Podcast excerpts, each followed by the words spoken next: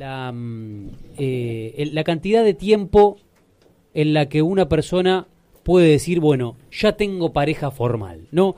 Algunos decían, a partir del año, antes del año es muy prematuro. Era algo así, Edu. Claro, exactamente. ¿Cómo estás, Claudio? ¿Todo bien? Hola, ¿cómo estás? ¿Todo bien? Bien, bien, todo tranquilo.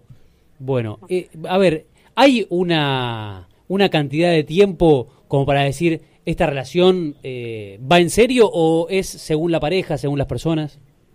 Mira, es según la pareja y según las personas, pero también es verdad que en la sociedad se está dando como un tema de pasar este estado de enamoramiento que dura los primeros meses, entre seis y ocho meses, ahí Eduardo habló de un año, es bastante eso, pero bueno, sus amigos es lo que manifestaron, pero hay una, como una generalidad donde las, las generaciones de 20 y apenas los 30 es como que le dan a este salir con el otro un tiempo suficiente para conocerse, lo cual me parece de una inteligencia emocional importante, y permitir que a partir de lo que te está generando ese otro, la pareja se vaya, o la relación se vaya afianzando en pareja, mejor dicho. Porque si nos remitimos a generaciones anteriores, era como que uno vivía del ideal, wow, te enamorabas del hombre perfecto o la mujer perfecta, y esto se te derrumbaba frente a la mirada en unos pocos meses. Ahora son mucho más prudentes y más sabios y decir, bueno, a ver, dejémosle tiempo a esto, mientras tanto inclusive a veces en ese salir salen con otras personas, y bueno, y ese, ese día se va fortaleciendo en el tiempo. Y la verdad que sí, se está dando mucho, coincido mucho con Eduardo, y me parece también de una manera como muy sensata y muy lógica de establecer una relación verdadera. Viste, eh, bueno, Edu, ya puedo decir, me respalda la opinión profesional. La, de un año, por lo menos, claro, exactamente. Eh, ¿qué, ¿Qué es, eh, Claudia, lo que más te consultan en cuanto a parejas hoy en día? Porque yo no sé si será así, pero eh, por ahí percibo que las relaciones, o por lo menos los inicios de las relaciones, se han modificado bastante, han cambiado de hace algunos años a esta parte. Hoy, ¿cuál es la principal consulta que te hace alguien que tiene algún problema sentimental?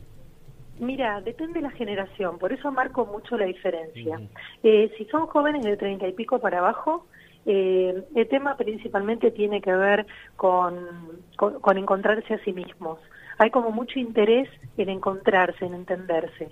Y si vamos a parejas un poco, eh, perdón, perdón, personas un poco más grandes... ¿Qué es encontrarse o entenderse? Eh, entenderse, conocerse, es, hay mucho interés sobre lo individual, el entender de qué manera estamos habitando, qué es lo que nos pasa desde un problema alimenticio, qué nos pasa desde un punto de relación, pero no hay tanta demanda en esas generaciones por el tema de amor. En cambio, de mujeres, principalmente de 40 para arriba, el tema inexorable es la soledad. Ajá, Es increíble y por eso yo empecé a escribir libros que respondían estas mujeres principalmente, que eran el 80% de las personas que venían a consultarme, como mucha sensación de soledad.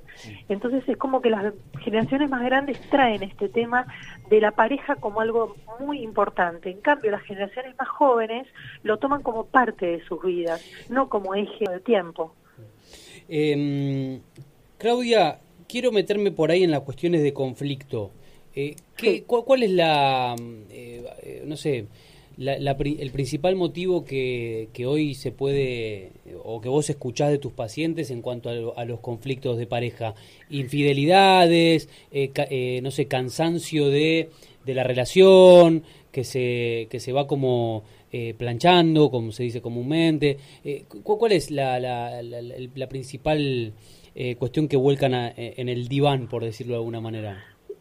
Si te tuviera que resumir a grandes rasgos y hablando de amigo a amigo, eh, a las mujeres el tema del desgaste, el tema de, la no mirada del hombre desde una mirada de calidad y buena compañía, y desde el hombre la parte de la sexualidad, donde sienten que a veces ya estando en pareja mucho tiempo juntos, especialmente cuando están casados y ya tienen chicos chiquitos, es que la mujer está como muy cansada y, no le da la atención que él necesita.